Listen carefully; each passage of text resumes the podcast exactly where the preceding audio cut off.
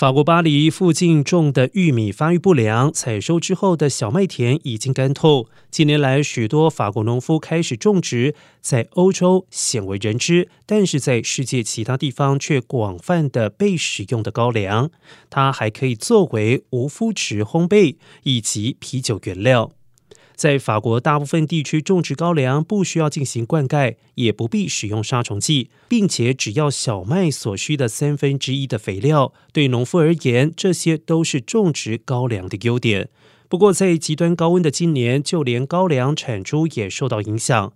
农夫预期今年每公顷高粱田收成将会从以往五到六吨减少到三到四吨。